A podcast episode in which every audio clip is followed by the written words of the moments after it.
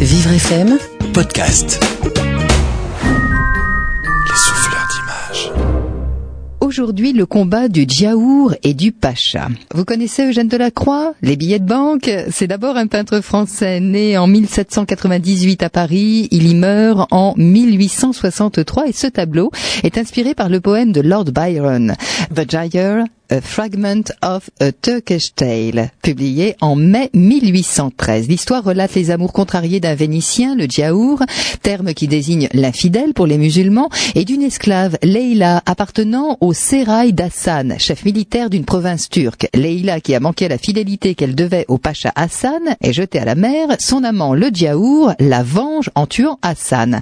Alors que le poème de Byron met en scène deux troupes animées d'une même ferveur, Delacroix choisit d'isoler les deux rivaux pour les représenter dans un duel dont la violence reste fidèle au récit. Delacroix et ses souvenirs de voyage au Maroc, détails des costumes, harnachement conservés dans ses carnets de croquis et repris pour la scène du combat, mettent en valeur la richesse de sa palette rouge et or. On s'approche? C'est une huile sur toile d'une hauteur de 73 cm sur une longueur de 61 cm exposée en 1835. Nous voilà donc face à une toile intense par le mouvement qu'elle exprime, la violence que dégagent les corps, le choix des couleurs.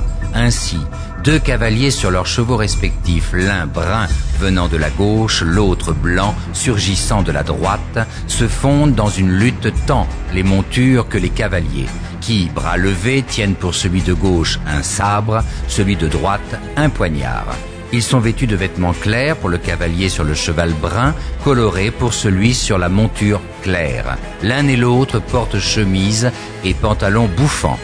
Le cavalier, au poignard levé, le pacha reconnaissable par son turban sur la tête, le gilet brodé et sa cape flottante au vent, a un fourreau vide à la hanche gauche, laissant entrevoir que son poignard est sa dernière arme et qu'il lutte jusqu'au bout, son cheval étant blessé à la jambe avant gauche, replié sur elle-même.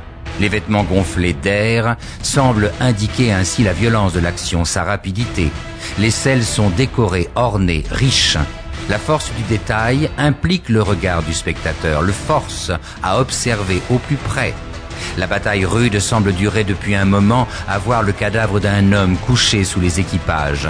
À ses côtés, un sabre brisé. Le sien Celui du pacha les couleurs vont en partant du haut du ciel nuageux à base de gris à la terre sombre en bas de l'œuvre, éclairant les deux cavaliers, leur monture, leur rage de vaincre l'autre.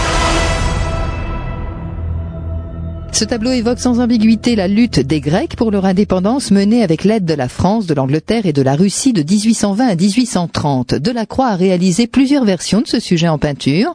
En 1826, il expose un premier combat du Djaour et du Pacha à la galerie Lebrun lors de l'exposition au profit des Grecs avant de présenter trois ans plus tard deux autres tableaux au musée Colbert chez Henri Gauguin et compagnie. Le musée Eugène Delacroix est installé dans le dernier atelier du peintre dans le quartier de Saint-Germain-des-Prés à Paris à découvrir en toute urgence.